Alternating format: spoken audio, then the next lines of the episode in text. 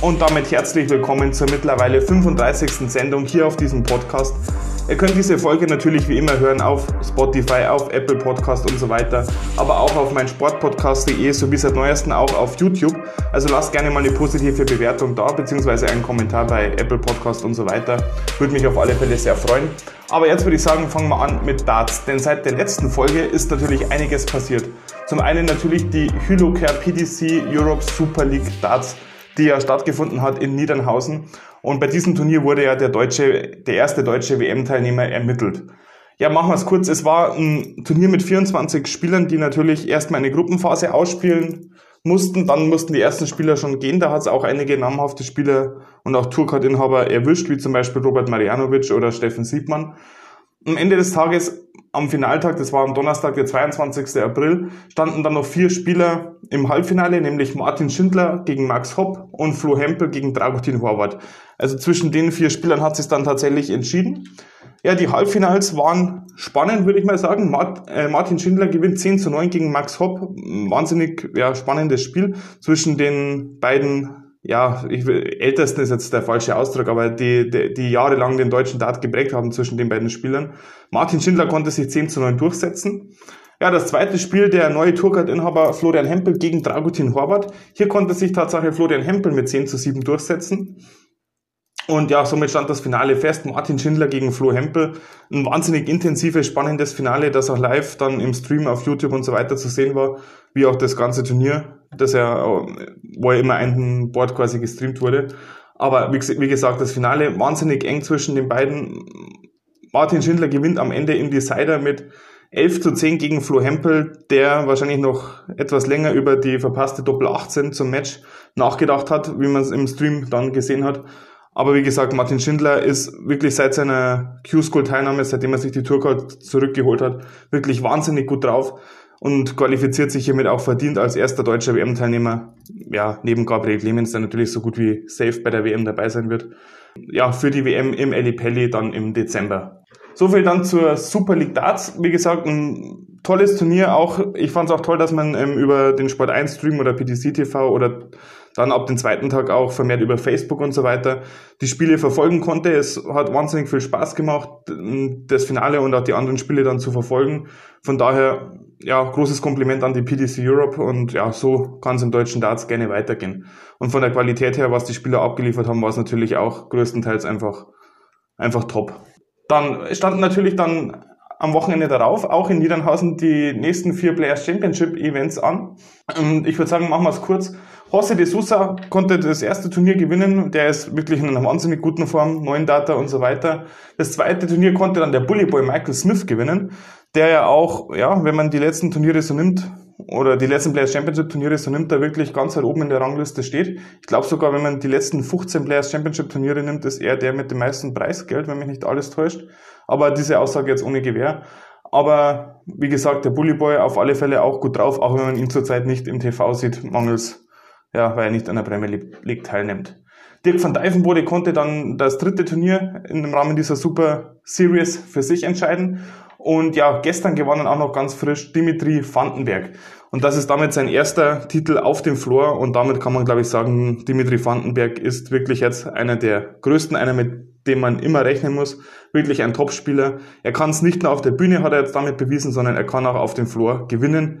Das war ja, ja bis zu diesem Zeitpunkt immer noch so seine Schwachstelle, die Floor-Turniere.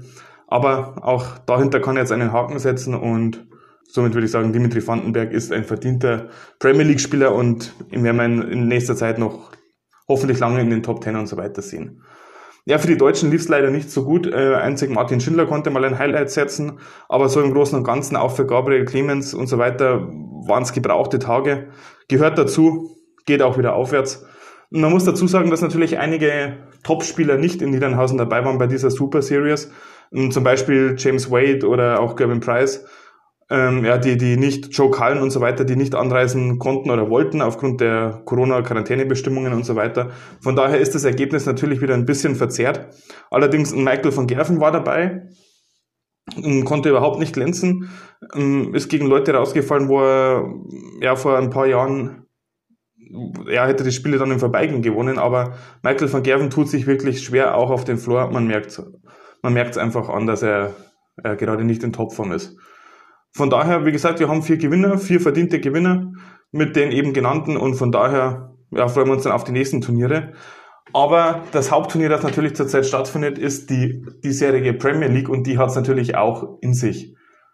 Ja, nach der Judgment Night mussten wir uns äh, erwartungsgemäß von Glenn Durant verabschieden und auch von äh, Rob Cross, der dann ja schon vor der, am Tag vor der Judgment Night ausgeschieden war, ähm, weil er einfach zu wenig Punkte hatte. Er hatte in der Judgment Night ist er mit fünf Punkten reingegangen, hat dann das letzte Spiel noch äh, gewinnen können gegen Glenn Durant aber im Endeffekt hat es dann nicht mehr gereicht und ja, wir müssen uns von Rob Cross und Glenn Durant verabschieden.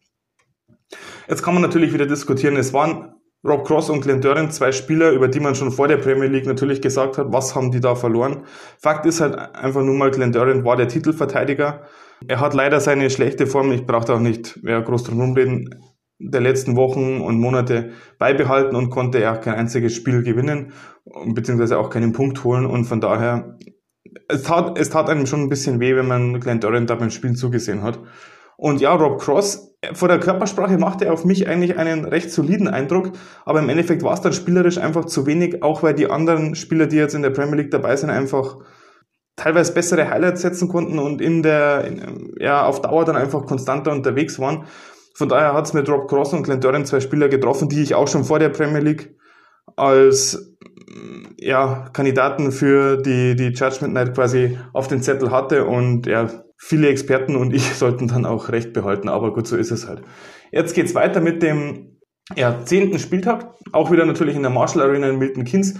Da geht's dann weiter am kommenden Mittwoch, dem 5. Mai. Gespielt werden dann erstmal drei Tage hintereinander bis Freitag und dann geht's erst wieder Ende Mai weiter. Aber die drei Spieltage haben es natürlich auch in sich. Die Spielerpaarungen, die, die Spielpaarungen wurden jetzt erstmal rausgegeben. Und ja, ich würde sagen, wir schauen uns erstmal die Tabelle an. Also nach neun gespielten Spieltagen steht Tatsache Nathan Aspinall vor Dimitri Vandenberg ganz oben auf der, auf der Tabelle. Beide mit jeweils 13 Punkten. Gefolgt von, man mag es kaum glauben, Michael van Gerven mit 11 Punkten. Also auch nur ein Sieg dahinter. Und auf Platz 4 Tatsache James Wade, der auch nur durch den positiven Corona-Test von Gavin Price in die Premier League gekommen ist. So, dann auch einmal Johnny Clayton, den hätte man sich vielleicht weiter oben in der Tabelle vorgestellt, hat auch 10 Punkte, ebenso wie James Wade. Von daher, da ist noch alles drin. Ebenso natürlich für Jose de Sousa und Peter Wright mit jeweils 9 Punkten. Die sind auch nur jeweils ja, einen Punkt hinter den, hinter den Playoff-Plätzen. Also da wird sich noch einiges verschieben jetzt in den nächsten äh, sieben Spieltagen. Und Schlusslicht ist aktuell auf Platz 8 mit auch 8 Punkten Gary Anderson. Aber ihr seht es mit 8 Punkten, also er ist auch nur einen Sieg quasi hinter den Playoff-Plätzen. Von daher, wie gesagt, es ist noch alles offen. Im Endeffekt kann es auch noch einen Espinel oder Vandenberg erwischen, wenn sie da mal zwei, drei schlechte Spiele abliefern. Von daher umso wichtiger jetzt natürlich die nächsten Spiele, um sich da ein, eine gute Ausgangslage für dann die finale Phase der Premier League zu erspielen. Los geht's mit dem Spiel Johnny Clayton gegen James Wade am Mittwoch. Wie gesagt, die Spieler sind punktgleich. Äh, James Wade aktuell aufgrund der Leckdifferenz äh, vor Johnny Clayton. Beide haben zehn Punkte, das heißt, da geht's wirklich auch ja schon um die Wurst. Und ja, das zweite Spiel Jose de Sousa gegen Gary Anderson. Gary Anderson muss gewinnen, äh, wenn er noch eine Chance auf die Playoffs haben will. Es ist noch alles möglich, habe ich gerade gesagt, aber viel erlauben darf sich natürlich Gary Anderson, aber auch ein Jose de Sousa nicht mehr. Ich denke allerdings, der de Sousa, der ist so wahnsinnig drauf in letzter Zeit. Mich wundert ja, dass er nur neun Punkte in der bisherigen Premier League Saison eingespielt hat. Gefühlt ist er und Johnny Clayton sind es zurzeit die besten Spieler. Aber die Tabelle sagt was anderes, aber wie gesagt, kann sich noch ändern. Dimitri Vandenberg gegen Michael van Gerven ja, wahnsinnig spannendes Spiel. Platz 2 äh, gegen Platz 3 aktuell in der Tabelle. Und ja, MVG muss aus der Deckung kommen, sonst wird es für ihn mit den Playoffs auch eng. Wie gesagt, vom Spielerischen her hätte ich jetzt nicht gedacht, dass Michael van Gerven auf Platz 3 steht. Aber er hat halt dann doch Konstanz bewiesen bisher und die nötigen Punkte eingefahren.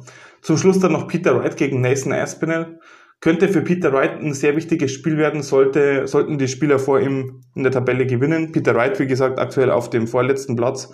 Klar, und wenn natürlich dann ein Vandenberg oder ein Wade gewinnt, dann wird es für Peter Wright auch langsam eng mit den Playoffs, auch wenn natürlich noch genügend Spiele sind.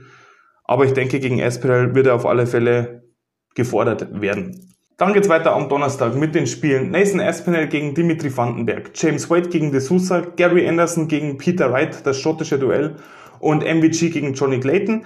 Und am Freitag, der letzte Spieltag dieser Dreier-Serie, dann Peter Wright gegen Jose de Sousa, MVG gegen James Wade, Johnny Clayton gegen Nathan Aspinall und Vandenberg gegen Gary Anderson. So, das waren jetzt die Spiele, die jetzt in den nächsten Tagen bzw. in der nächsten Woche auf uns zukommen. Ja, ich denke, da haben wir wieder einiges dann zu bereden.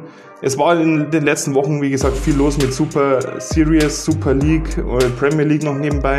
Und jetzt können wir uns wieder voll und ganz auf die Premier League konzentrieren. Und da geht es jetzt wirklich in die heiße Phase. Bis dahin wünsche ich euch natürlich wie immer Good Darts und Game On.